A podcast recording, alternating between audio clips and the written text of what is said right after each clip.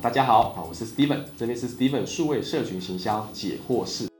那首先呢，第一个啊，就是说你需要能够从使用者变成操作者，所以对于这个平台的后台啊，你要很善于使用啊，不是朋友账号，是商业账号哦，比如粉丝团这种，YouTube 的后台、FB 的后台、IG 的后台、Line 的后台啊，然后知道原理，知道怎么样设定，你要知道怎么用嘛，那你才知道它的逻辑是什么嘛。第二个基础呢，就是了解他山之石，了解说我们锁定的这个目标，哎，他们在做什么？比如说我们要开个新的抖音，哎。食品业的抖音，他们在做什么？有什么好的 case、好的案例、好的做法？了解这个产业的他山之石，了解他们都在玩什么，你就会知道说，哦，进到了市场里面的概况是什么样状况，就触类旁通，不管是国内的、国外都可以这样看。那第三个打好基础的点呢，就是说有一句话了哈，我们不一定要先好再做，一定是先做才能够变得更好嘛。要先做到业界里面操作，不用担心说自己的抵达都不够好。你在实战里面。就是你打底的最好的地方。学生的情况下，请你去实习，一定是会获得很丰富的业界的经验，学得很多的职场的技能，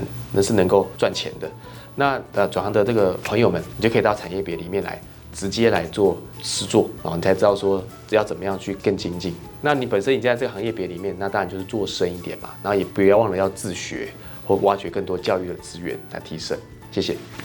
这边呢，我将传授啊，来自于我在营销 CI 里面上的课程，总共有八千个学员上过我的课程，还有呢，啊，有两千个以上为品牌服务操作的经验，六百个品牌的操作啦，会有一些成功的范本，或者是失败的教训，那这些呢，其实都是非常宝贵嘛，就会把它化为结晶啊，成为一个一百题的题库啊，提供给大家，为大家呢带来一个好的贡献。那也希望大家呢，有看了有任何问题。还想再发问的，欢迎在我们下面留言里面啊来做发问，我这边都很乐于的为大家持续的来做一下分享。那就请大家帮我们准时收看啊，按赞、订阅、开启小铃铛哦。